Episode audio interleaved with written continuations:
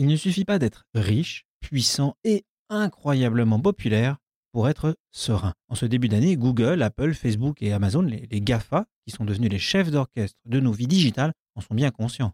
Caisse déborde de dollars et leur marché reste incroyablement porteur, mais ils auront en 2020 beaucoup moins le vent dans le dos et beaucoup plus de vent face. Multiplication des enquêtes et des procès, évolution en cours ou envisagée de la régulation, montée en puissance de concurrents chinois ou contre-attaque d'acteurs historiques, débat autour d'un nouveau cadre fiscal international, polémique en interne comme à l'extérieur, la liste des dossiers chauds qui va occuper l'esprit des dirigeants des GAFA et des autres poids lourds du numérique comme Airbnb ou Uber est longue. Les GAFA vivent, il est vrai, une forme de paradoxe. Comme le démontre leur succès, leur popularité est incontestable. Rares sont ceux qui, même par conviction, veulent ou peuvent se passer d'un iPhone, du moteur de recherche de Google, d'une des applications contrôlées par euh, Mark Zuckerberg, Facebook, WhatsApp ou Instagram, ou bien des services d'Amazon. Mais ce n'est pas parce que les consommateurs votent pour eux que les citoyens, les politiques et les régulateurs peuvent accepter qu'aucun contre-pouvoir ne puisse interpeller de tels géants. Un peu plus de 20 ans après l'explosion de la première bulle Internet, les GAFA sont victimes de leur succès. Leur réussite est telle que sonne désormais pour eux l'âge de la responsabilité et de la transparence. Tant qu'il ne s'agissait que de start-up défrichant un nouveau marché, les pionniers du digital pouvaient naviguer en dessous du radar de la régulation. Aujourd'hui, leur poids est tel, leur rôle est devenu à ce point systémique qu'il convient de mieux les encadrer.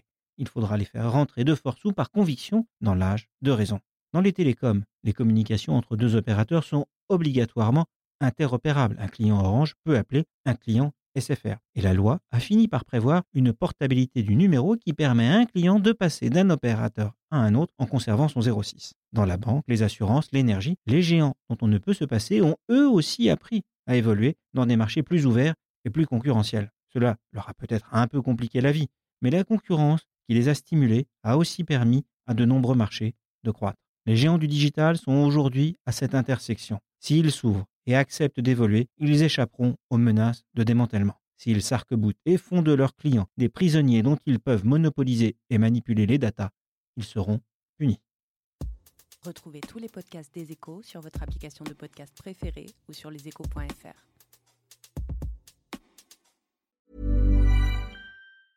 Even when we're on a budget, we still deserve nice things. Quince is a place to scoop up stunning high-end goods for 50 to 80% less than similar brands. They have buttery soft cashmere sweaters starting at $50, luxurious Italian leather bags, and so much more. Plus, Quince only works with factories that use safe, ethical, and responsible manufacturing. Get the high-end goods you'll love without the high price tag with Quince. Go to quince.com/style for free shipping and 365-day returns.